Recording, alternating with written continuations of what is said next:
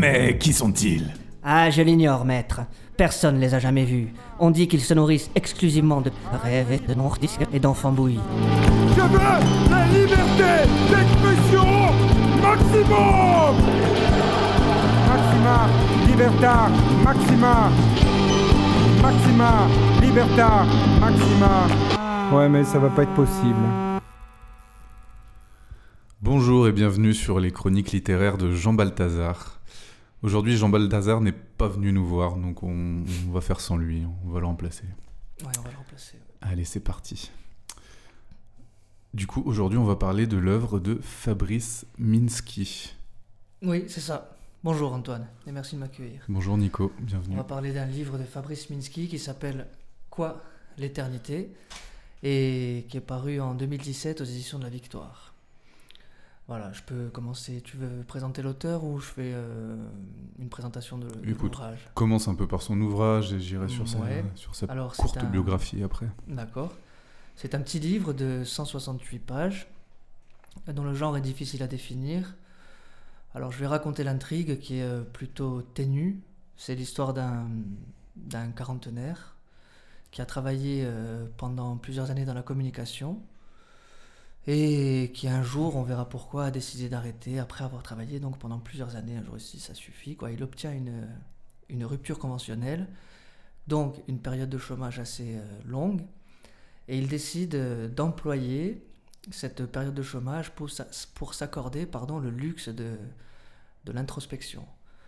Il, euh, il admet que ça fait un certain temps qu'il est rentré dans ce qu'on appellera un épisode dépressif, et il décide de louer une petite maison dans un petit village.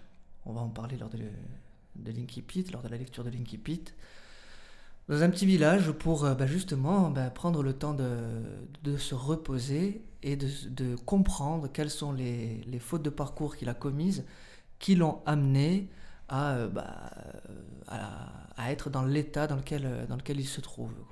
Ça, c'est pour le- l'intrigue, le, le fil directeur, je dirais. Euh, en ce qui concerne le genre, le genre pardon, comme je l'ai dit, c'est assez difficile à définir parce que c'est pas un roman, ça n'en a pas l'ampleur, c'est 168 pages. Mhm. Ça pourrait être qualifié de récit si, euh, si ce récit n'était pas euh, ponctué de réflexions proposées par le narrateur, qui est le héros de, de l'histoire, de réflexions proposées sur le narrateur, par le narrateur pardon, sur des sujets sociétaux et des sujets littéraires. Donc, moi, ce que je propose, c'est d'app- d'appeler ça, enfin, non pas d'appeler ça, mais hum, disons de dire que ça ressemble, non pas à un journal intime, mais à un espèce de cahier, un Mhm. carnet, tenu par un mec qui a décidé de, de comprendre pourquoi il va pas bien, et, et surtout de comprendre ce qu'il doit faire pour aller mieux. Hmm. Voilà. Ça, c'est une chose. Ça va, c'est clair ce que j'ai dit là, à peu près C'est clair, hein Ouais. on comprend. Euh, autre chose. Ah oui, à propos du titre. Les amateurs de l'œuvre euh, d'Arthur Rimbaud n'auront pas manqué de reconnaître là un vers d'un poème d'Arthur Rimbaud qui s'appelle euh, L'âge d'or, dans lequel il y a ce beau quatrain qui est Elle est retrouvée, quoi? L'éternité, c'est la mer mêlée au soleil. Alors je m'empresse de préciser que ce n'est pas un roman, euh, un essai, pardon, sur l'œuvre d'Arthur Rimbaud, pas du tout. Mais le narrateur et il y a fort à parier aussi l'auteur euh, nourrit une grande admiration pour, cette, pour l'œuvre d'Arthur Rimbaud. Par conséquent, il y a parfois quelques citations d'Arthur Rimbaud qui s'invitent dans ses réflexions. Voilà, comme malgré lui, je dirais. Donc, Hmm. le récit est ponctué de citations empreintes, euh, empruntées pardon, à l'œuvre d'Arthur Rimbaud. D'autre part, lorsqu'un chapitre n'est pas euh, inauguré par une citation de Rimbaud, encore une fois, il, euh, il s'achève sur une citation d'Arthur Rimbaud. Tout le temps. Soit un chapitre commence par une citation, soit il, termine, il, s- il se termine par une citation. Alors disons qu'il y a des épigraphes et ce que je propose d'appeler des hippographes. Quoi. Ça, c'est la première fois que je vois ça dans un roman. hein, que, Ouais, ouais, c'est une, une grande première, ça. Moi, j'ai voilà. jamais il, vu. Il me semble aussi, Mm. ouais. Donc, épi, euh, bon, je le dis. Euh, épi, c'est c'est du grec, enfin, ça vient du grec, ça veut dire ce qui est au-dessus. Et donc, je me suis dit, bon, ben, c'est Épi, c'est au-dessus. Hypo, H-Y-P-O, c'est en dessous. Donc épigraphe, hypographe. Voilà. Alors ça, c'est pour Rimbaud, pour le, pour le titre, etc. Alors, j'ai sélectionné quelques extraits qui, à mon avis, pris dans leur ensemble, donnent une idée assez précise de ce qu'est ce petit récit. Là. Alors, l'extrait numéro 1, c'est l'Inkipit, comme on dit dans les classes de lycée, c'est-à-dire les premières, les premières lignes du roman. L'extrait numéro 2 sera assez court, euh, mais ça va me permettre de parler d'une d'une réflexion proposée par cet auteur, qui est une comparaison entre l'œuvre de Céline et celle de Bukowski. Ensuite, on parlera d'une de la distinction qu'il fait entre réactionnaire et progressiste. Mm. Vraiment, Mm, un mm. passage assez beau. Euh, après quoi, on parlera euh, de... Ben, je lirai plutôt un, un extrait dans lequel il parle d'un moment un peu décisif dans son existence euh, qui, se- qui- qui a lieu dans, dans la salle d'attente d'un psychologue. Ensuite, on parlera de sa description de sa dépression, comment lui perçoit cette dépression, cette dépression qui paraît invincible, enfin du moins si, euh, si on ne veut la combattre qu'en, consultant des psychologues. Il, Hmm. il est relativement euh, fâché contre euh, la psychanalyse et la, et la psychiatrie. voilà, il n'aime pas beaucoup ça. Alors, ça, bon, on- ce sont des sujets assez graves. Enfin, assez graves, on va le voir, le, Ouais. le ton est assez sérieux, quoi. C'est pour ça qu'après, j'ai choisi de parler d'un chapitre dans lequel il va euh, relater en quelques pages son expérience au sein d'une société de communication, parce que ça va me permettre, parce que c'est une, illustra- une illustration, pardon, euh, particulièrement éloquente de la fantaisie et de l'humour dont sait faire preuve euh, cet auteur. Quoi. Si, si le sujet est assez grave, c'est pas déprimant parce qu'il y a de la fantaisie. Voilà. Mm, mm.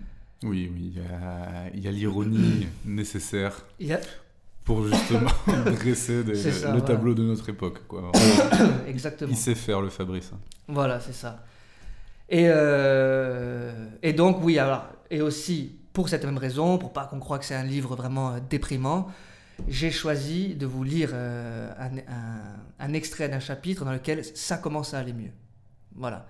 Puis, un petit poème, voilà, parce que je ne l'ai pas dit en introduction, mais euh, le narrateur de cette histoire, qui est donc le héros, le, personnage principal de, bah, de cette histoire, écrit des petits poèmes. Alors de temps en temps, comme ça, c'est même pas un chapitre, entre deux chapitres, il y a un poème, ou au cours d'une conversation, il va dire à, un de ses potes un poème qu'il a, a écrit. Et, euh, et ils sont souvent assez marrants. Quoi. On, peut, on peut faire ce qu'on appelle, euh, comment ça s'appelle maintenant là? Du teasing, c'est ça? Du teasing. On va faire du teasing. Le poème s'appelle Ode à ma bite. C'est un poème sur l'impuissance. Et oui, oui. Voilà. Mais c'est ça qui est marrant dans cette œuvre, c'est que c'est vraiment un recueil de beaucoup de choses différentes, même, même dans le style, il y a des... C'est ça. C'est marrant, ouais, ouais. Ouais. Il y a vraiment... Alors voilà, et surtout quand, quand je dis journal intime, quand je dis carnet tenu par un mec qui va pas bien, tout ça, ça pourrait laisser entendre que c'est encore une fois une, une espèce d'exploration narcissique de son petit moi, là là, je vais pas bien, etc. Non, pas du tout. C'est avant tout l'histoire d'un homme qui se demande comment, euh, comment sortir de cet état dépressif. Mm, mm. Comment, comment faire C'est ça. Qu'est-ce qui, qu'est-ce qui l'a amené là? Comment on s'en sort? Et, et puis voilà, quoi. Puis c'est ça. Et surtout, comment on s'en sort, quoi. Ça, ça me paraît important. Oui, c'est un livre qui est en lui-même une thérapie, mais c'est mais c'est intéressant, vraiment. C'est ça. Il y a, de l'idée. Ouais. Bah, je, euh, moi, je vais vous parler un peu de l'auteur, parce qu'on a, on a quelques éléments biographiques quand même, même si même s'ils sont assez succincts. On sait que on sait qu'il est né à Faux, en Dordogne, un 29 février 1981. Euh, on sait que ses grands-parents étaient des Russes blancs. Donc, euh, ils ont fui la révolution bolchevique pour venir s'installer en Bretagne, c'est pas commun, à Fouesnant. Et on sait que son père était facteur, qui a rencontré un jour une jeune périgourdine, libraire, à Bergerac. Et ils sont venus s'installer dans la petite bourgade de Faux, à côté de Bergerac. À côté de Bergerac. Et c'est là que c'est là que Fabrice euh, Fabrice est né. hein. On sait Ouais. qu'il a on sait qu'il avait une scolarité assez bon assez banale, rien de rien de notoire. hein, euh, il a multiplié les premières années, rien de mémorable. Et là où c'est marrant, c'est que rapidement, il a fait quand même des petites chroniques littéraires sur une radio associative, euh, Ah bon? Bergerac 95, donc euh, il y avait toujours quelque chose quand même. hein, et, Ouais, euh, ouais, ouais. Mais bon, mais à côté de ça, il a trouvé un taf euh, dans une boîte de com, parce qu'il faut bien manger. Oui. Et que je pense qu'il avait quand même une, une appétence pour, euh, pour la chose littéraire d'une façon ou d'une autre. Il s'est dit que c'était peut-être un. oui. Ah, Et puis c'est devenu un atout pour pour, ça. lui. Bien sûr, bien sûr, bien sûr. Bah, ouais, c'est là, que- c'est là qu'on qu'on voit que ce livre, si ce n'est pas une autobiographie, euh, l'inspiration est franchement autobiographique. Ah, bien sûr. de auto, j'ai entendu ça dernièrement, automythofiction. je crois. Automythofiction. Automytho- Automythographie. Ah oui, rien que Non, ça. c'est un copain qui m'a dit ça, c'était une blague. Oh, yeah. Enfin bon, ouais, Ça un jour, euh, un jour, il pète un plomb quand même. hein. Un jour, euh, un jour dans sa vie, on voit que c'est pas possible et il quitte ce taf, quoi. C'est ça, Il quitte ce taf et c'est là qu'il se met à écrire. oui. Voilà, voilà Ouais, ce qu'on ouais. Le héros du roman, qui donc ressemble beaucoup à son auteur, Beaucoup, ouais. euh, explique que il y a eu un déclic euh, dans enfin le déclic à l'origine donc de bah, du moment où il a décidé d'arrêter ce, travail c'est quand il a appris que cette société allait se spécialiser dans la communication responsable. Il c'est pas- On arrête, c'est- on arrête voilà. tout. on, Ciao. arrête, on arrête les frais immédiatement, j'en ai marre de, de ce développement durable, de, de ce local, de ses partenaires et, et de, la- de la communication responsable. Quoi. C'est, étonnant quand même que ce type qui est un féru de poésie et de, et, et de, et de littérature, particulièrement la littérature du 19e siècle, la poésie également, que ce type ait euh, persisté, euh, enfin, soit parvenu à travailler pendant autant de temps dans la communication, qui est, euh, me semble-t-il, par définition anti-poétique. Ah Mais bon, non. là, là, là, on en parlera on plus tard. digresse, ça. on digresse. ouais. On en parlera. Donc je peux lire l'intro si tu veux. si tu veux. Enfin, link, Linky Pit. Dis-nous tout ça. Voilà. Donc on y va. Je cite Me voilà enfin prêt. Il fallait bien que ça arrive un jour. Blotti dans cette petite maison à deux pas de la mer, dans un village ignoré d'à peu près tous, j'accède enfin au repos. Le silence n'est troublé que par le bruit lointain des vagues et quelquefois par l'écho diminué d'une camionnette. J'ai établi entre la civilisation et moi une salutaire distance de sécurité assez loin pour ne plus en renifler les miasmes délétères, suffisamment proche pour m'engouffrer parfois dans un café et y prendre une cuite parmi d'autres horribles. Car je suis un horrible, du moins, d'après les critères établis par cette société que j'ai depuis longtemps renoncé à comprendre ou à corriger. Ces défaillances ne m'émeuvent plus, et il y a plusieurs années que je me suis lassé de ses avantages. Je la regarde, un peu comme une bête monstrueuse, cavalant à sa perte, la gueule balafrée par un énorme sourire idiot. Elle crèvera, qu'elle crève, d'autres viendront, ce sera un peu mieux, puis un peu moins bien, puis ce sera pareil. Et voilà. Fin de citation. Waouh.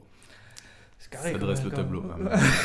bienvenue chez Fabrice Minsky. Bien, c'est ça, de voilà. son cerveau, voilà. Mais, alors, contrairement à ce qu'on à ce qu'on dit généralement euh, euh, à l'école, euh, particulièrement pour les romans du 19e siècle, on dit que ça donne le ton général du, du roman. Là, c'est pas exactement le cas. Mhm. Et à ce titre, j'avais du mal à expliquer ça. Je me suis dit, parce que si je me contente de dire ça, on va se dire, enfin, ceux euh, qui, qui veulent bien nous écouter, celles et ceux qui veulent bien nous écouter, vont se dire, voilà, encore un roman qui nous raconte que la vie euh, ne vaut pas tellement, la- enfin, que ça sert à rien de vivre, que l'homme est médiocre, etc. Eh, il n'a non. rien à voir. Pas là. Et euh, j'ai eu le privilège d'entendre une phrase euh, au cours d'une conférence qui a eu lieu le, 20 le 7 décembre à la bibliothèque municipale de Bastia, conférence donnée par monsieur Jean-Pierre Siméon. Une phrase qui pour moi est miraculeuse, qui dit Il n'y a d'espoir permis que dans la lucidité tragique. Je trouve ça stupéfiant. Et voilà pourquoi, enfin, selon moi, ce, ce personnage-là fait preuve de, de lucidité tragique lorsqu'il dit, à propos de, de la société actuelle, de, la, de notre civilisation, il dit qu'elle s'effondrera, d'autres viendront, ce sera un peu mieux, puis un peu moins bien, puis ce sera pareil. Voilà. Et j'aime bien ça. Bon, euh, j'ai tendance à approuver cette idée. Je me dis que bon, euh, on veut bien y travailler, mais ce serait peut-être... euh, démesurément optimiste que de croire qu'on va parvenir à, établir, à créer une société, enfin une civilisation idé- idéale qui ne s'effondrera jamais. Quoi. Enfin, du moins, c'est le propos de l'auteur. Oui, et surtout quand on est, euh, quand c'est quelque chose qui nous déprime profondément nous-mêmes, Mm. apprendre à lâcher du lest là-dessus, parce que parce qu'effectivement, on n'a pas les moyens. C'est ça, exactement. Et d'ailleurs, voilà, en réfléchissant à ça, je me suis dit, mais voilà, la transition est toute faite vers euh, le deuxième extrait, qui est, bon, je peux pas le lire entièrement parce que c'est tout un chapitre, ça fait 15 pages, qui est consacré à une, une comparaison entre l'œuvre de Bukowski et celle de Céline. Alors, Céline, j'ai une phrase, voilà, elle est notée là. Il dit, cette vieille, de Céline, hein, il dit, cette vieille sorcière avariée, repliée dans son taudis entre poussière et perroquet, raturait d'épouvantables pamphlets belliqueux. La hargne, le fiel, c'est esthétique, mais c'est de la merde. Vivons, nom de Dieu, vivons, ne nous laissons pas faire par les affreux. C'est pas mal ça. Eh, Et alors, à mon sens, cette, euh, cette, cette phrase euh, illustre assez bien hum, sa comparaison, la comparaison qu'il propose entre l'œuvre de Bukowski et l'œuvre de Céline. Parce qu'il explique que Céline, peut-être euh, peut-être enfin, peut-être volontairement, parce que j'ai appris que... enfin, il y a un commentateur de l'œuvre de Céline qui a dit que Céline s'est complu dans le fiel et la hargne, justement, parce, qu'il, parce que ça stimulait sa créativité. Mais bon, peu importe, Mhm. ça, c'est, une digression.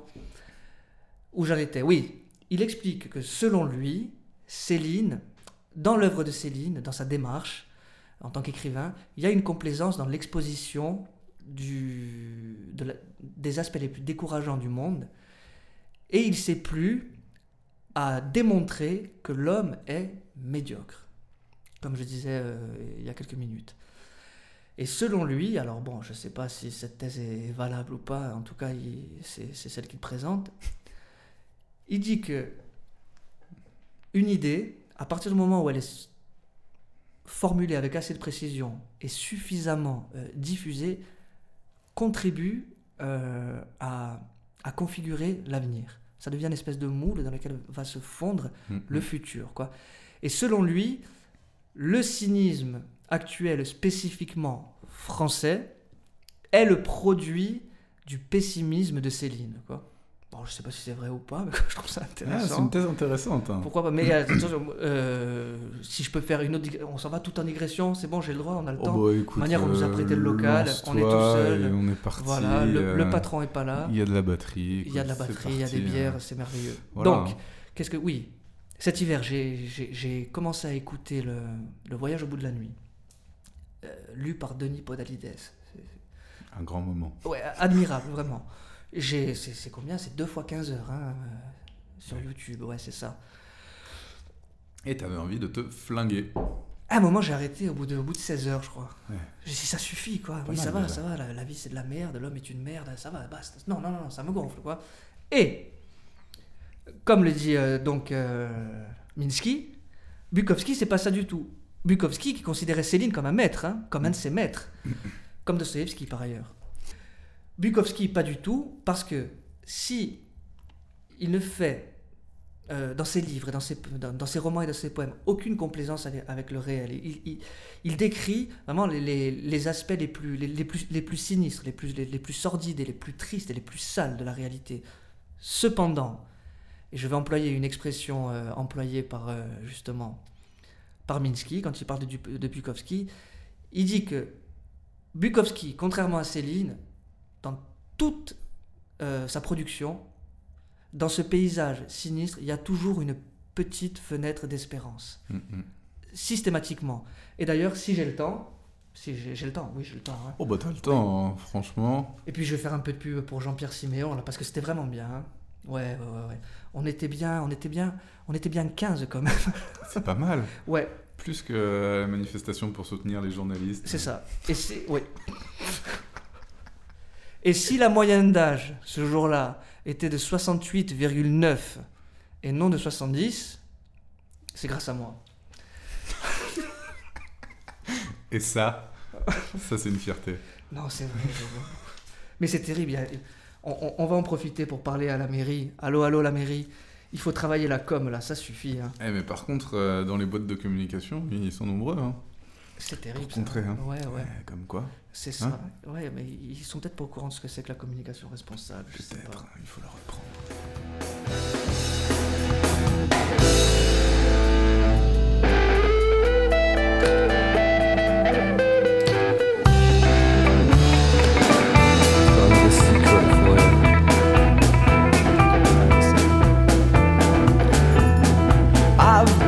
Told if you want to make it in this game, gotta have the luck, you gotta have the look make what.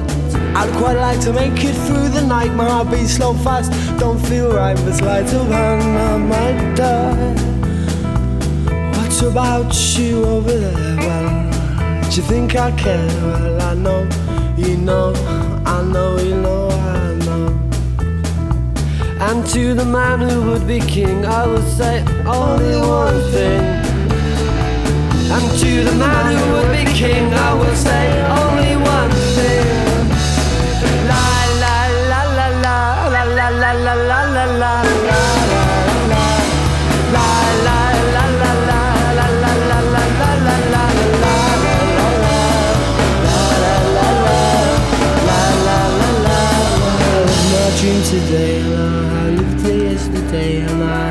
it tomorrow. I don't look at me that way I hear the words you say, but my heart is gone astray when you watch friendship slip away. But there's a death that's not to be that way. I live my dreams today, I lived it yesterday and I'll be living yours tomorrow. Anything else to say? I lived my dream today, I lived it yesterday, and I'll be living yours tomorrow. So don't look at me that way.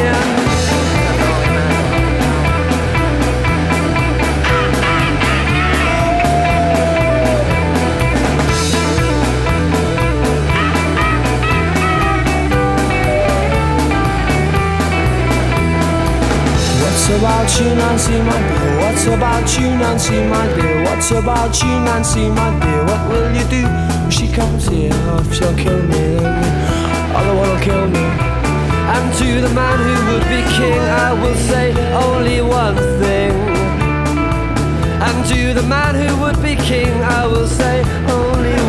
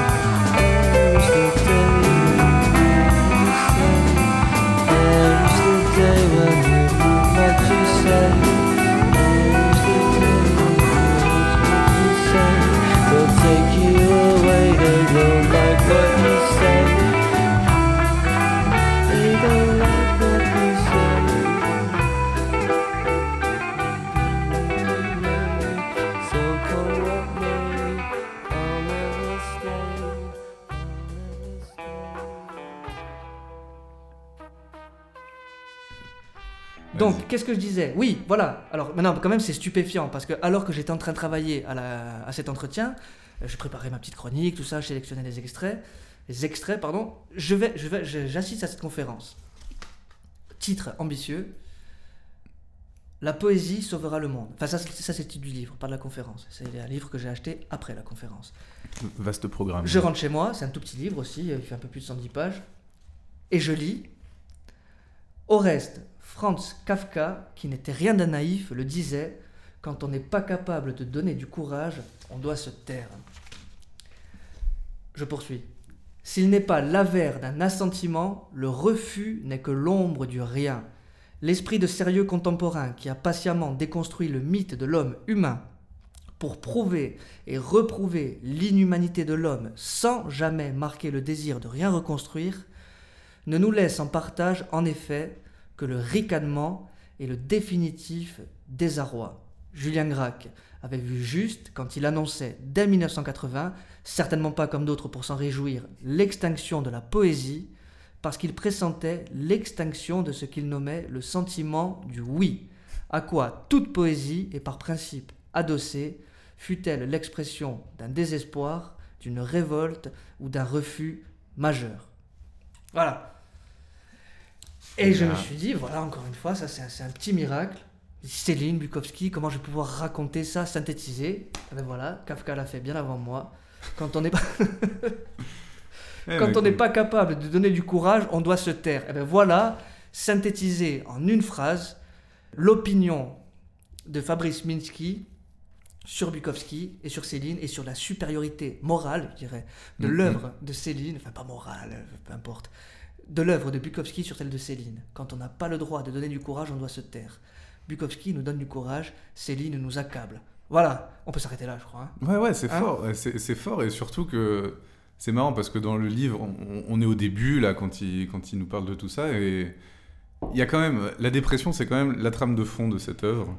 Et justement, il verbalise, il verbalise un peu le. Oui, Justement, il cherche les origines de cette chose. Et putain, est-ce que Céline est à l'origine de sa dépression? Je crois que Tu oui. vois? Je crois que oui, oui, oui, oui, oui, oui, certain- Ah, c'est intéressant. certainement. Et d'ailleurs, euh, bah, je- j'en profite pour faire un, petit commentaire sur la tombe, la pierre tombale de Bukowski. Il y a cette phrase, donc l'épitaphe. Épitaphe. Don't try. Mais non. On tra- Oui, je te jure que c'est vrai. Ah ouais. N'essaie pas. Et, euh, et j'ai entendu son épouse, euh, dans un documentaire, commenter, mais de manière lumineuse, hein, cette épigraphe, cette épitaphe, pardon. Euh, c'est c'est une blague, hein, mais euh, comment dire ça, qui n'est pas dénuée d'intérêt. Parce qu'elle elle explique, il y a le sous-texte. Quand Bukowski dit Don't try, il faut entendre aussi, juste après, Do it. N'essaie pas, Hmm. fais-le. Oui. C'est pas mal, hein Ah, c'est pas mal. Ouais. Il faut connaître le monsieur. Oui. On fera un, un- un jour une chronique sur l'œuvre de Bukowski. Voilà. Avec grand plaisir. Bukowski, euh, qu'est-ce que je voulais dire? Alors, bah ouais, Céline et Bukowski. D'ailleurs, à la, fin de, à la fin de la chronique, on va mettre un petit poème de Bukowski, si tu es d'accord. hein. Oh, allez. Bluebird. Tu le chantes? Oui. Voilà. Il y a un oiseau bleu dans mon cœur qui voudrait chanter, mais je ne laisse pas faire. Ouais, dit en français, c'est insupportable. hein. Ouais. Mais pourtant, c'est un des plus poignants poèmes que j'ai eu la chance de lire. On a hâte d'écouter ça. Donc maintenant, on va parler des réacs. Allez, Voilà, donc je résume, il faut pas perdre les auditeuses et les auditeurs. les réacs, ils sont partout. Les réacs, ils sont de partout, ils sont de partout. D'ailleurs, ouais, on, oh, on va en parler, on va en parler, parce que j'ai vu un clip de campagne. Trop bien. C'est vrai que la France, c'était mieux avant. Enfin, du moins, si on regarde ça quand même. Mais le monde, Le monde, le, le monde, c'était... le- Ouais, c'est vrai que le monde, ouais, ouais, c'était... Avant, ouais. Ouais. c'est Bon, arrête, tu me, tu me perds, là. Enfin, tu, je, je me suis perdu. Qu'est-ce que je disais? Allez. Oui, alors non, plus sérieusement, plus sérieusement. Comme je l'ai dit, voilà, bon, il réfléchit, qu'est-ce qui, qu'est-ce qui m'arrive, pourquoi j'en suis là, etc. Alors, euh, de temps en temps, il y a des flashbacks, et de temps en temps, des petites réflexions sur des sujets littéraires ou sociétaux. Pour la Mm. littérature, j'ai pris un exemple, Céline Bukowski. Pour la société, je cite. Une civilisation est en voie d'édification. Une autre s'effondre. Les cœurs un peu sensibles en perçoivent déjà les convulsions effrayées. Comme toutes les époques de transition, la nôtre a su partager l'humanité en deux camps dont les contours sont clairement définis et irrémédiablement hostiles l'un à l'autre. Les uns avancent l'œil rivé sur le rétroviseur, cherchant à préserver les valeurs envolées d'un temps révolu. Les autres cavalent vers un, vers un avenir qu'ils nous promettent radieux, puisqu'ils ont confié tous leurs espoirs dans le progrès, la nouvelle grande idole de notre temps finissant, réactionnaire, progressiste, époque don quichotesque. À ceci près que Don Quichotte gardait un œil dans le rétro pour projeter dans le présent ce qu'il y avait de plus noble dans les temps anciens. Préfiguration inconsciente du tri sélectif. Que doit-on garder d'hier pour construire demain? Ce grand con au cœur pur avait peut-être compris que seul celui qui dépasse la tradition lui est fidèle. Et, conjointement, que l'élan vers l'avenir est nourri par la considération méticuleuse des temps passés. Ou bien, n'était-ce qu'un timbré dont le cerveau avait été dégradé par des lectures idiotes? Quoi qu'il en soit, aujourd'hui, aujourd'hui, nombreux sont ceux à ne considérer les époques anciennes que pour les célébrer aveuglément ou pour en déboulonner les statues. Entre les deux camps, une poignée de circonspects taiseux et, face à leur silence, notre époque de bavardage, inexplicablement baptisée société de communication, les soupçonne d'indifférence, sinon de complaisance face à l'horreur. Encore une fois, choisis ton camp, camarade.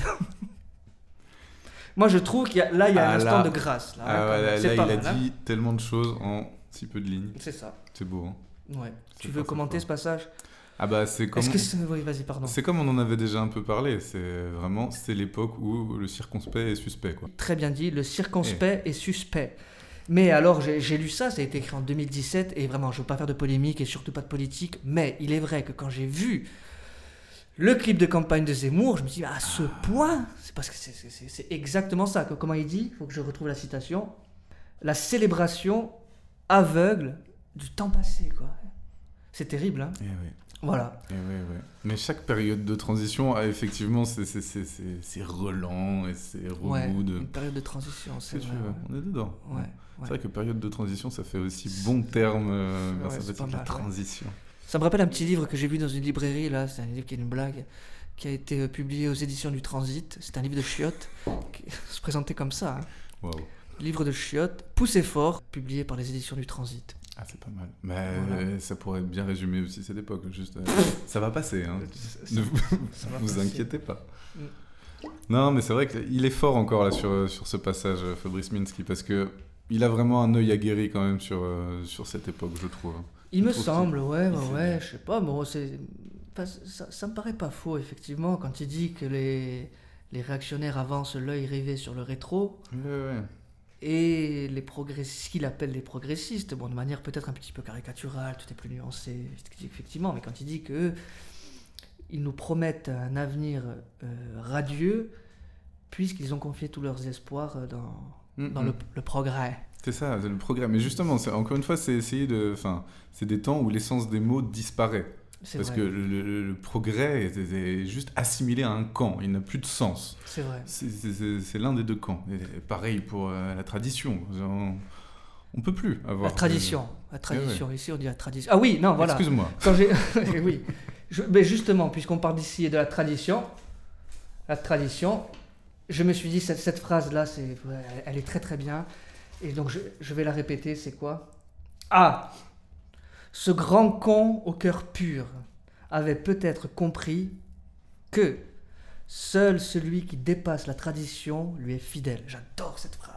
C'est vrai, c'est vrai, c'est Parce vrai. que la tradition figée, c'est du folklore. C'est ça. Et on est en crise ici. Allez, alors, la suite. Ouais. Ah, tu sais ce qu'il fait maintenant?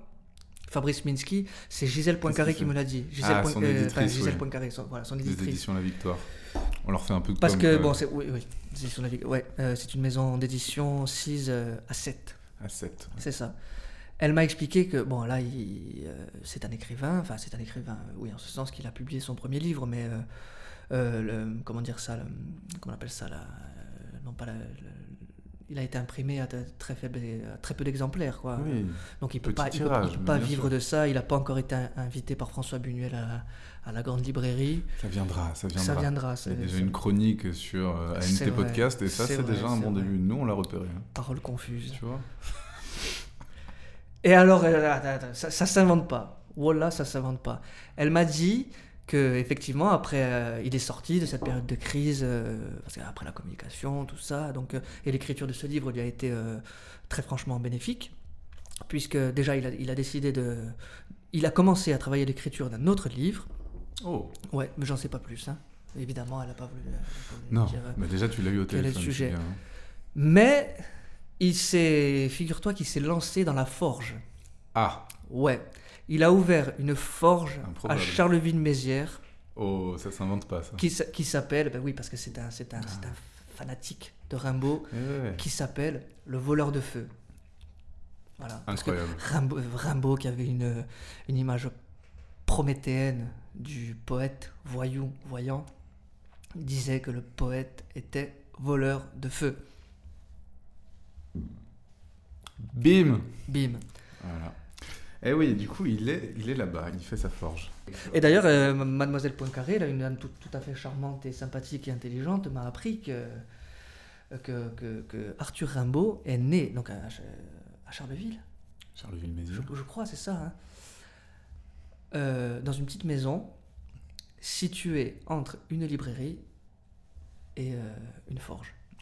Waouh. Ah, il a poussé le Ouais, truc voilà. très très loin, là, Fabrice. Mm. Donc euh, voilà, tout ça pour... Après, il dit, tu m'étonnes qu'il ait dit que le poète était voleur de feu. Quoi est-ce que je disais? Dostoïevski? À un moment, il parle de Dostoïevski. À un moment, oui, Je oui, parce que c'est souviens, un, c'est- lettré, mais fait- on, dirait qu'il fait pas exprès. enfin, je- mais j'aime bien ça. Il a des origines russes, quelque part. il a des- donc Bon, voilà, C'est ça, vrai, ça c'est vient vrai. pas de nulle part. C'est vrai, Là-dessus. ouais, ouais. Donc, oui, qu'est-ce qu'il dit? Alors, qu'est-ce qu'il dit à propos de Dostoevsky Parce que voilà, ça j'aime bien aussi. Mhm. C'est pour ça que ça.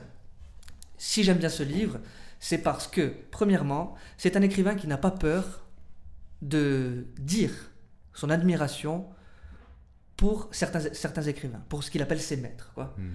C'est une manière de s'inscrire dans une famille spirituelle et je trouve ça, je trouve ça très noble, tout à fait respectable. Et d'autre part, pourquoi j'aime bien également Parce qu'il se trouve que ces maîtres, je ne vais pas dire que ce sont les miens, mais disons que Céline Bukowski, Dostoevsky, Rimbaud, moi, j'aime beaucoup. Quoi. Et à propos de Dostoevsky, alors là, attention, une fois que j'aurai trouvé la, citation, à un moment, il, explique, il est en train de parler avec un pote qui est venu le voir dans son petit village, tout ça, parce que évidemment certains de ses amis, parce qu'il a des amis, hein, euh, qui viennent le voir de temps en temps, voilà, alors euh, gueuleton, il mange très bien, tout ça. Et à un moment, l'autre, son pote, un de ses potes, lui demande Qu'est-ce qui t'arrive pourquoi, tu, pourquoi tu as pris cette décision? Et l'autre lui dit Je cite Je suis en dépression. C'est mon cerveau qui est malade. Et crois-moi, il a plus d'un mauvais tour dans son sac, comme quoi, tu vois, je n'ai pas perdu le sens de l'humour. Je sais si le monde est souvent bête, il est quand même parfois beau. Mais aujourd'hui, l'humanité ne m'apparaît plus que comme une masse grouillante composée d'individus existant si petitement qu'ils en oublient parfois de vivre. Mais ça va passer, hein t'inquiète. Et l'autre répond Ouais, vaut mieux, et rapidos, parce que tu me les brises. Bon, la, conver- la conversation se poursuit jusqu'au moment où le narrateur, donc le héros de l'histoire, dit toujours à son pote En fait, je peux te faire une confidence, pardon, c'est un peu bête, mais je me dis quelquefois que j'aimerais simplement être quelqu'un de bien, gentil sans paraître idiot, présent sans envahir, désintéressé, disponible, enthousiaste, apaisé, réconcilié avec moi-même et avec le monde. Mais je suis un gros paquet de torture mentale. Saturé de colère et de révolte, je parle, je bois, je doute, j'hésite, et il n'y a personne au monde que j'insupporte plus que moi-même. Tu avoueras que dans de telles circonstances, c'est tout de même une victoire que je parvienne à me fabriquer une tronche présentable pour circuler quelquefois parmi les autres, parce que, comme le disait Dostoïevski, ils sont tous, ils sont tous, tandis que moi, je suis seul. Ouais, celle-là aussi, elle, envoie. Elle envoie du lourd. C'est pas mal, elle non du lourd. Hein C'est vraiment pas mal. Hein. Alors j'ai cherché, ils sont, ils, ils sont tous, tandis que, tandis que moi, je suis seul. Ça vient de, de, de quelle œuvre de Dostoïevski? Euh, le carnet du sous-sol. Ouais. C'est le. c'est- Carnet du sous-sol. Le carnet, ouais. Ça, c'est C'est- pareil, c'est- ça sort pas de nulle part. C'est c'est- c'est l'histoire d'un mec a la pêche. Ouais, Ça, ouais. C'est ça. Ça commence comme ça. Aujourd'hui, j'ai la pêche. Mais c'est marrant parce que dans cet extrait, on sent justement cette, euh, cette lutte perpétuelle contre ses démons intérieurs, là, à chercher la, à chercher la lucarne, quoi, tout le temps. Chercher Comme, la euh, comme papa, pour sortir. Ouais, ouais, tiens. À chercher la lucarne. C'est joli, ça. hein Mais oui. Ah, d'accord. Ok. Ok. Ok, Jean-Mimi. Euh, oui, et à propos de Dostoïevski, parce que voilà, je- j'en profite parce qu'il y a, que deux citations de Dostoïevski. hein. Euh, mais je me suis dit, bon ben voilà, je vais, la placer celle-ci aussi. Et puis ça va, me- permettre de, lire un, passage que je trouve assez beau. Comme je l'ai dit, c'était, le héros de ce, de ce petit récit ne va pas très très très très bien. Et euh, comme je l'ai dit également, il n'aime pas beaucoup les psychologues. Parce que pour euh, s'extirper de cet épisode dépressif, il a consulté beaucoup de psychiatres, de psychologues, euh, etc. Euh, des régiments, comme il dit, de, de psychothérapeutes, avec, toute leur, avec tout leur arsenal médicamenteux. Quoi. Voilà, ça, ça- il en parle très, très bien, il, re- il déplore ça. Il dit maintenant, il y, a- il y a une pilule pour tout. Mm, mm, Voilà, mm. tu vas pas bien, prends, prends un cacheton. Non. Bah, c'est la société de l'immédiateté. C'est ça qu'il faut. Il faut aller mieux maintenant pour retourner au boulot. L'immédiateté. Bah oui, Eh ouais, c'est que ça. veux-tu? ouais. Eh ouais. Je, ouais. Je peux, je peux continuer ou pas? Bah, continue, continue. Arrête de me couper la parole. hein. Donc, non, c'est très beau, c'est très beau, vraiment. Euh, je lis. Il aura suffi d'un dessin pour que je corrige une erreur de jugement.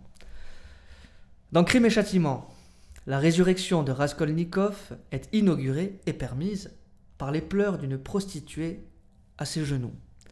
Cette scène m'apparaissait comme une concession sentimentaliste incohérente et peu compatible avec le réalisme psychologique du récit. Je me trouvais, encore une fois, dans la salle d'attente d'un psychologue pour tenter de résoudre un problème des plus préoccupants, impossible de pleurer. Des grappes de sanglots remuaient dans ma gorge et semblaient ne jamais vouloir s'en détacher. Dans cette salle d'attente, un gamin, peut-être un peu autiste et dont la mère était installée en face de moi, feuilletait des magazines, des bandes dessinées et faisait parfois quelques coloriages. Je ne veux surtout pas être pathétique, donc je vais être bref. Il s'est approché de moi et m'a demandé, je cite, si moi aussi j'avais des problèmes de tristesse. J'acquies- J'acquiesçais. Quelques minutes plus tard, il me tendait une feuille sur laquelle il avait gribouillé un dessin maladroit, me disant que, parfois, ça aidait un peu sa mère à avoir un peu moins de tristesse et que ça pourrait aussi marcher avec moi. La pudeur m'a emporté sur le perron de l'immeuble. Cette attention naïve m'avait bouleversé. Pour la première fois depuis des mois, j'ai enfin réussi à pleurer un peu, quelques minutes, et mes pleurs ne furent interrompus que par le regard craintif d'une femme qui s'est faufilée dans le hall de l'immeuble, comme pour fuir bien vite ce type un peu bizarre, peut-être un peu dangereux, et duquel il convenait de s'éloigner de toute urgence. Les grandes villes sont des fabriques à cinglés et à indifférents. Bon, je ne vais pas tout lire, mais je résume ce qu'il dit après à propos de ces, histoires de grandes villes qui, selon lui, euh, ont ces spécificités. Quoi. Ils fabriquent des cinglés et des indifférents. Et il se rappelle les quelques fois où, dans les transports en commun, par exemple, il s'est retrouvé face à un, un individu en train de pleurer et, ne- sans trop savoir pourquoi, il n'a pas osé aller vers cette personne. Quoi. Il le déplore, d'autant plus qu'il se, re- qu'il, euh, euh, qu'il se reconnaît dans le comportement que cette femme qui s'est faufilée euh, en- rapidement à côté de, à côté de lui dans le Mhm. haut de l'immeuble, en passant à côté de lui, qui a été indifférente. Et il dit, moi aussi j'ai été cette personne indifférente, il dit, ça, ça, ça, c'est c'est insupportable. Quoi. Il, il se fait une espèce de promesse, il dit, maintenant, je- Mm, mm. plus jamais je ne reproduirai cette erreur. Et ensuite, on en revient à Raskolnikov, et ça va me permettre de donner une belle illustration de ce qu'est un hippographe. Les pleurs de Raskolnikov me parurent alors plus vraisemblables. J'avais été ému par un gribouillis. Il avait très bien pu l'être par la compassion inattendue d'une prostituée. Encore une fois, mon cher Arthur avait vu juste. Le monde a soif d'amour. Ah, il est assez bouleversant ce passage aussi. hein. Ça te bouleverse. Franchement, ouais.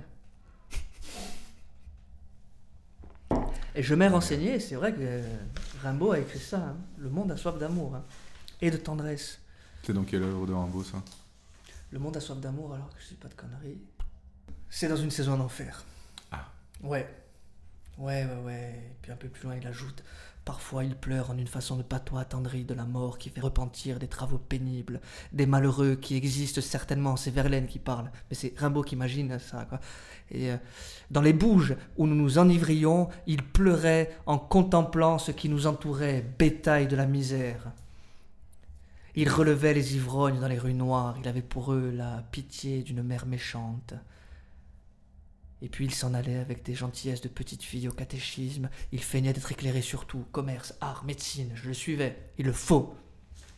C'est dans une saison d'enfer, ça. Eh hein. ben, ouais. La- le bétail de la misère. C'est nous, ça, hein C'est du lourd, hein, putain. Enfin, c'est- toi. C'est moi le bétail de la misère. Merci Nico, vraiment c'est un plaisir de te faire venir à chaque fois. Euh, Le smicard. Ensuite, alors, bon, maintenant, ce dont on, veut, ce dont on peut parler, si tu veux. Ah, je pense qu'on peut en venir à ce qui l'a fait euh, tout remettre en question, hein, ce qui lui a fait quitter son métier, ce qui lui a fait euh, Voilà, voilà. se voilà, mettre à écrire et tout. Hein. Ouais, c'est un passage qui est très bien. Très bien en ce sens qu'il euh, qu'il résume euh, le personnage, quoi. Mm, mm. Euh, Enfin, son rapport au langage.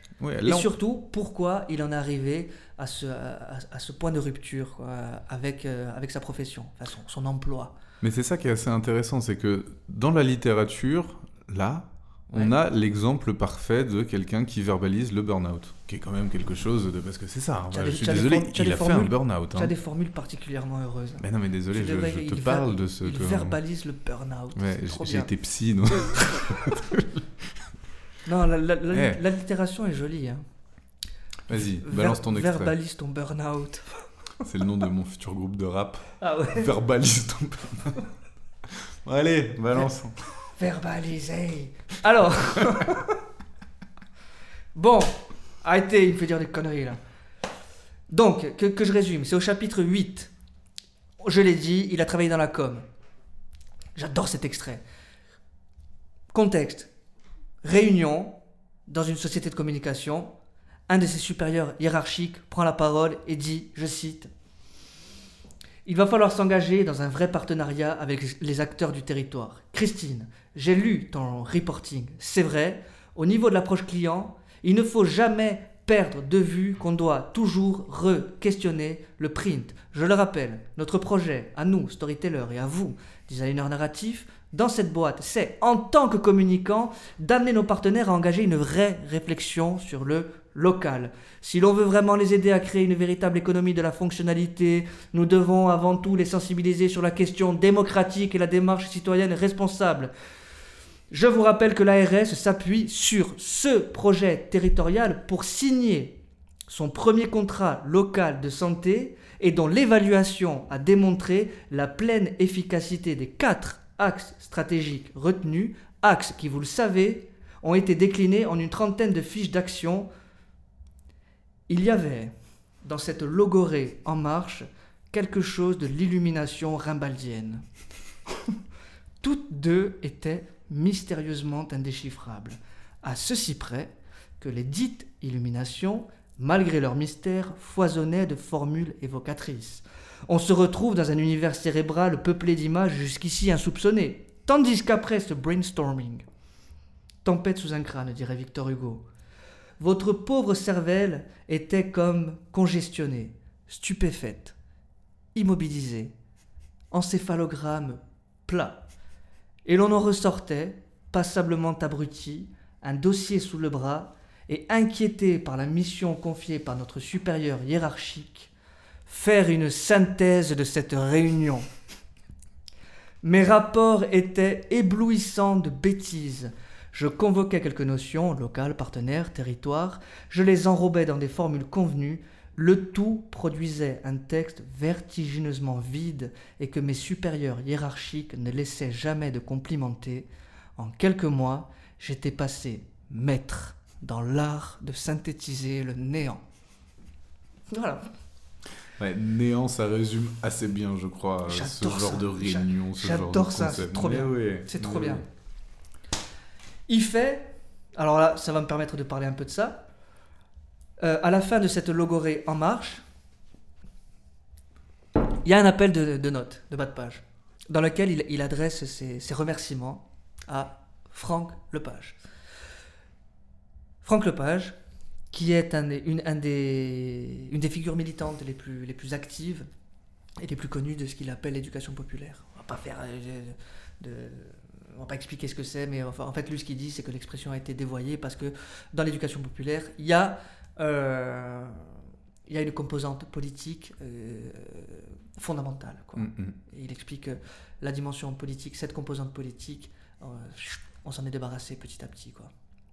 Parce que, prétend-il, c'est- former des citoyens, ça peut être dangereux pour les, pour les autorités. Quoi. C'est ça. C'est ce qu'il explique. ça, Et alors, euh, Politiquement, maintenant, il y a- un camp. Voilà. C'est tout. Je- Point. C'est ton avis. Moi, je, je- je- je ne désapprouve pas ni je, ni je n'approuve. hein. Facile, ça. Je veux pas d'embêtement. Je préfère laisser la parole à Ouais, Fabrice. vais, hein. je vais demander des subventions dans pas longtemps. Alors, non, plus sérieusement. Il part de la langue de bois. Et effectivement, en faisant une, une- une recherche sommaire sur Internet, j'ai découvert un sketch dans lequel euh, Franck Lepage s'amuse avec ça. Il prend des mots, des espèces de mots étendards, quoi, développement local, territoire, euh, il mélange les cartes. Et en impro, en tirant une- euh, les cartes une à une, il fait un discours qui n'a aucun sens. C'est la spécialité de Macron. Ah. Oui, bah oui, oui, oui. c'est notre projet. Bien sûr. Eh ouais, c'est notre projet. En marche. Voilà. Là, là, à peine voilé. Oui, c'est ça, ouais. À peine voilé cette référence, quand ouais, même. hein. ça, ouais. Bon. Oui, là, oui, non, mais pas Ah du bah, tout. hein. C'est même mis. Aucun euh, engagement politique, rien du tout. C'est euh, entre guillemets, là, le Gorée en marche. C'est trop bien, quoi. Hein. Ouais, pensez, Ouais. pr- pensez printemps. Pensez printemps, euh, auditeurs et auditrices. Non, c'est pas mal. Euh, Vraiment, c'est- intéressant parce qu'il euh, il propose des ateliers de désintoxication de la langue de bois et, et ça, euh, comment dire ça, ça, ça, act- act- actuellement, je pense que c'est ça me paraît un petit peu nécessaire. Ah, quoi. Plus Parce que ce qu'il ce explique, c'est que euh, cette terminologie et cette phraséologie managériale a été imaginée par la, CDE pour désamorcer toute critique du capitalisme. Mhm. Ces personnes-là ont décidé de, de, de- de- de s- doter de notre vocabulaire tous les mots qui permettraient de nommer négativement le capitalisme. Alors selon lui, je ne sais pas, j'ai pas vérifié, mais selon lui, c'est de cette manière que le capitalisme est devenu le développement. Bah, En tout cas, c'est un des moyens, euh, certainement. Et c'est là, on nage en plein Orwell. Quoi. Là, il n'y a pas de. Ouais. C'est complotiste, hein Bah, c'est te, te voler des mots pour que tu puisses plus les utiliser pour te révolter. C'est ça. Il explique, ce Franck Lepage, qu'un mec, euh, après une conférence, est venu, le- est venu le voir et lui a dit qu'il avait été, qu'il avait été décruté. Décruter. Ouais, c'est licencié. La décrution. Mais c'est le, le, le décrutement. C'est l'inverse du recrutement. Ah oui. Ah, tu es Ouais. décruté, ouais. Ah, putain. Ah, c'est pas mal. hein. Celui-là, je ne l'avais pas, tu vois. Ouais. Et oui. Et alors, il paraît qu'actuellement, on a en, en France, euh, à l'école, il n'y a, y a- y a- enfin, plus d'é- d'échecs scolaires. En revanche, il y a des réussites différées. Pas mal. Ouais. Pas mal, pas mal.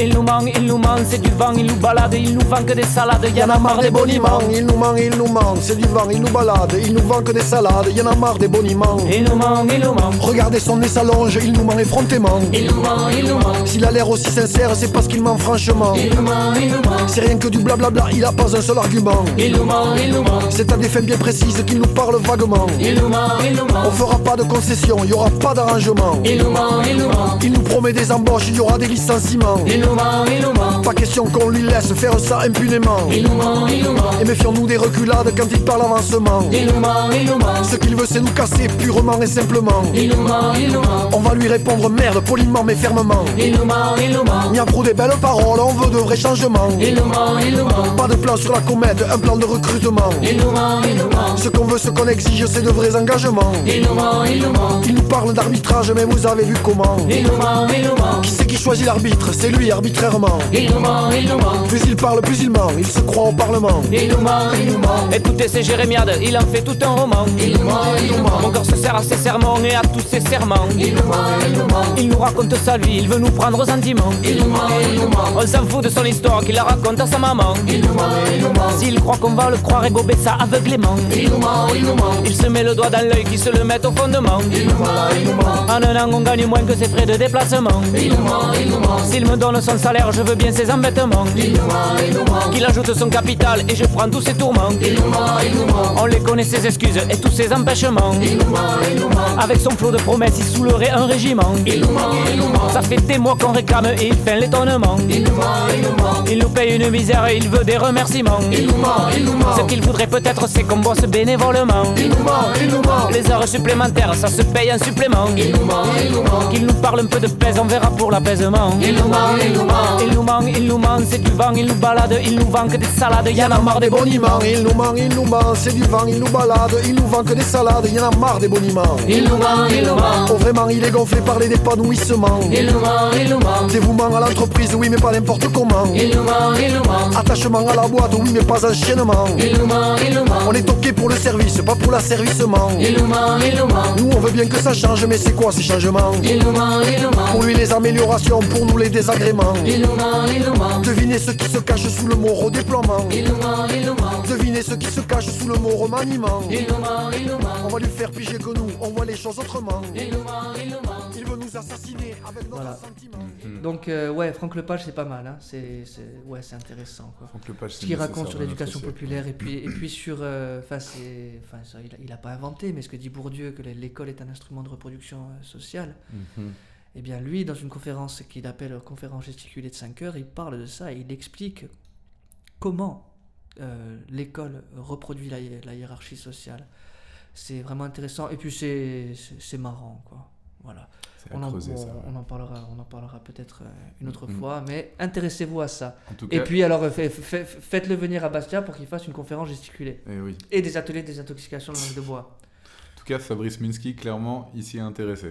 Mais d'ailleurs, euh, en fait, euh, il me semble, j'ai- pas fait le test, hein, mais il me semble que ce type de logorée, là, par exemple, quand je dis euh, notre projet à nous, c'est d'amener nos partenaires à engager une vraie réflexion sur le local, etc., je pense que c'est pas compliqué. Parce que quand j'ai vu le sketch de Franck Lepage, je me suis dit, ça a pas l'air très compliqué. Hmm. On pourrait tous y essayer. On va essayer. Ça Tiens. pourrait être rigolo. On ouais. choisit 5-6 mots et on se dit, on se laisse 10 minutes pour écrire, écrire ce genre, ce genre de, lo- de, de foireuse. quoi. Allez, chacun chez toi fait ça. C'est parti. Pardon? Chacun chez soi fait ça. Allez, c'est parti. À vos crayons. Voilà. Qu'est-ce qu'on a fait? On a parlé d'Ikipit, on a parlé de Céline, on a parlé des réacs et des progressistes, on a parlé un Ah, petit ce qui est peu des intéressant psys. quand même aussi sur ce chapitre, c'est que il est aussi clôturé par un hippographe de Rimbaud qui est Je ne sais plus parler. Ah oui Mais là, non, là, il est inauguré par une citation de, de Rimbaud qui est euh, effectivement, donc c'est un épigraphe, je ne sais plus effectivement. parler. Et, euh, et effectivement, il dit ça, Rimbaud, à un moment, quoi, je ne sais plus parler. Donc c'est marrant, quoi. Ah, c'est un bon clin d'œil, ouais. Ouais, c'est ça. Un bon clin d'œil. Ouais. Et euh, bah, puisqu'on en est justement, puisque tu as parlé d'hippographe, moi je veux bien, euh, je veux bien lire le passage dans lequel, dans lequel le narrateur nous explique, nous, nous raconte ce que- ce qu'on pourrait appeler, en- pour rester rimbaldien, une, une illumination. C'est-à-dire que il vit un moment où ça commence à, raconte un moment où ça commence à aller mieux. Et il dit, donc je cite, J'avais picolé toute la nuit. À 6 heures du matin, je me trouvais sur le port, tous les bars étaient fermés, il fallait bien trouver quelque chose à faire. J'ai dégueulé mes tripes aux premières lueurs de l'aurore qui brûlait là-bas tout au bout de la mer. Je me suis assis sur un banc et j'ai attendu que le soleil se lève. Ça n'a pas trop tardé. Quelque part dans le monde, un homme tombait, le ventre cisaillé par des éclats de ferraille, D'autres bouclaient des dossiers très importants, peut-être même qu'une banque faisait faillite, peut-être même encore que des individus nous préparaient une guerre d'un genre tout à fait spécial, et lui, le jaune, il était encore là. Inchangé, imperturbable, comme s'il avait émergé des flots, serein, paisiblement, et encore une fois, victorieux. Alors oui, peut-être qu'elle ait retrouvé l'éternité, c'est la mer mêlée au soleil. Comment tu as fait Arthur pour piéger l'aurore dans un seul quatrain? Gang gang. Waouh, waouh, waouh. C'est pas mal, non hein? Ouais, là, celle-là. Parce que là, on a du coup. Bah, on a un semblant de, de, de, de, de réponse sur euh, son trajet par rapport à sa dépression, mais il faut quand même. euh, ce livre, c'est pas une réponse à comment, comment on guérit une dépression. hein. En fait, On il, a- a, il est, aba- il est abasourdi, il est approches, mais- abasourdi par, euh, par, par, par, par une remarque qu'il s'est faite un jour. Il s'est dit le soleil, il, il- il y a dû avoir des, il y a, il y a dû avoir des jours où le soleil a brillé sur Auschwitz. Waouh. Mm. Et à partir de là, bah, il, bah, réfléchit un petit peu à tout ça et il se dit c'est vrai que la nature est euh, euh, insensible à, no- à nos agissements. Quoi. ouais, bon, on peut faire ce qu'on veut, la Terre continue à préparer le printemps, puis l'été, puis l'hiver, et le soleil se lève, etc. Et donc là, euh, après, bon, euh, bon ce, serait, ce serait difficile à résumer. Enfin, si je résume, ça paraît un peu, un peu, un peu naïf, mais il se dit que dans dans le sillage des enfin dans le sillage c'est- c'est un peu con de dire quand même dans une tradition épicurienne et stoïcienne il conviendrait peut-être de de s'efforcer de temps en temps de de vivre dans l'instant quoi et que si effectivement le monde est quelquefois euh, décourageant il convient de malgré ça de vivre le plus le plus intensément possible quoi c'est-à-dire que ce serait, Ouais. ce serait presque euh, ce, se- ce serait presque un, un manque de politesse à l'égard de la vie que de, que de persister dans la dépression. Hmm. Et ne pas se laisser emmerder par les affreux. Oui, voilà, c'est ce qu'il dit. Vivons dans des dieux et ne nous laissons pas faire dit-il, Mm. par les affreux. Ouais, ben ouais, ouais. pourquoi pas. Et là, c'est le début de sa, c'est le début de sa, de sa, de, de sa résurrection, disons, de- de- du moment où ça commence à aller un, peu- un, un petit, un petit peu mieux. Ouais, on sent qu'il lâche du lest. C'est Ouais. ça aussi. Parce que précisément, euh, à propos des piqûres, quoi, il se dit, bon, c'est pas pour faire le malin, mais il se trouve que j'ai un petit peu étudié ça.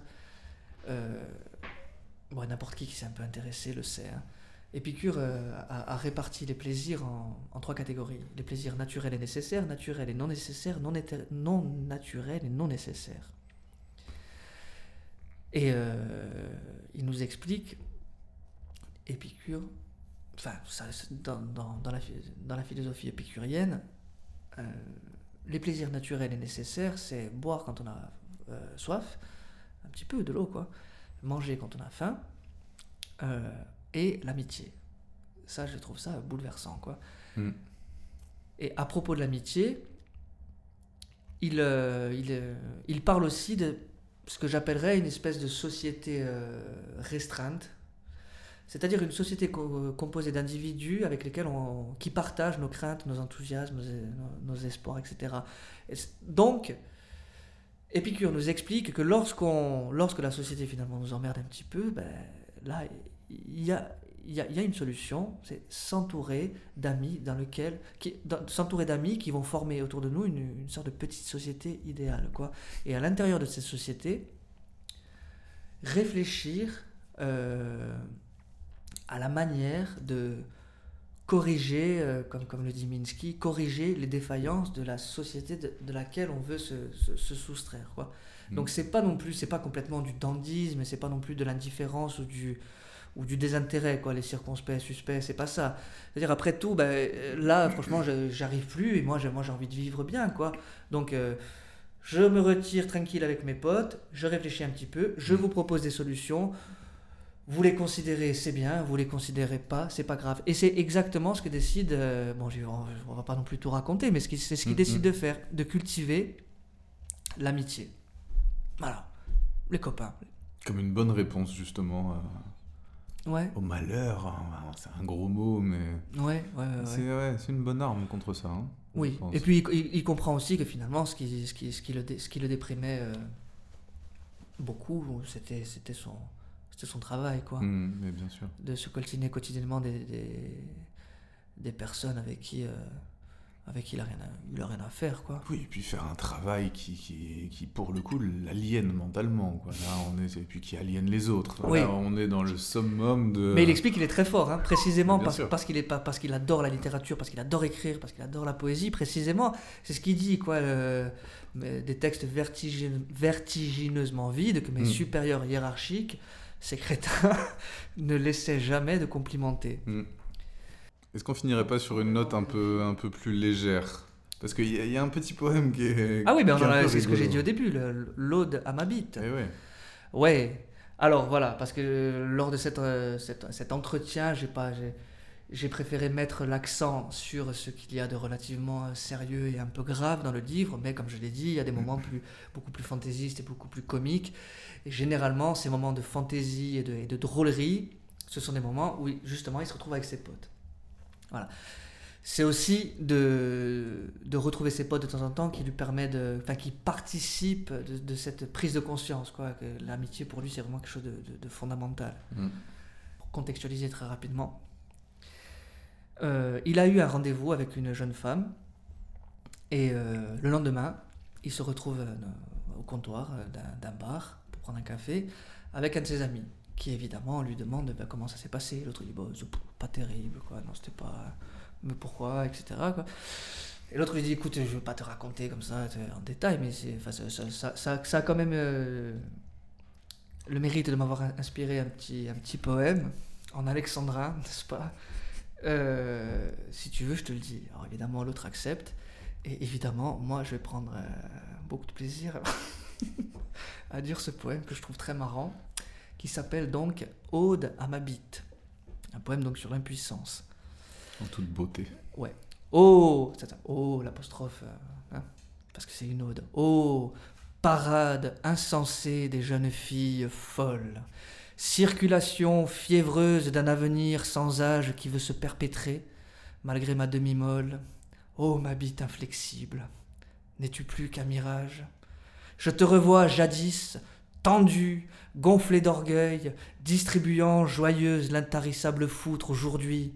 Dans mon slip, aux allures de cercueil, tu fais triste figure, avachie sur tes outres. J'ai pas réussi, frère. J'ai pas réussi. C'est comme ça. Ma bite est en grève quand le cœur n'y est pas.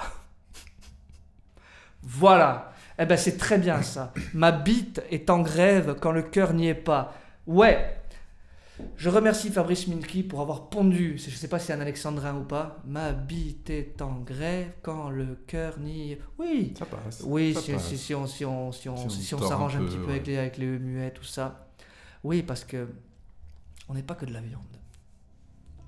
Sur ce, merci à vous. Bonsoir. Bonsoir.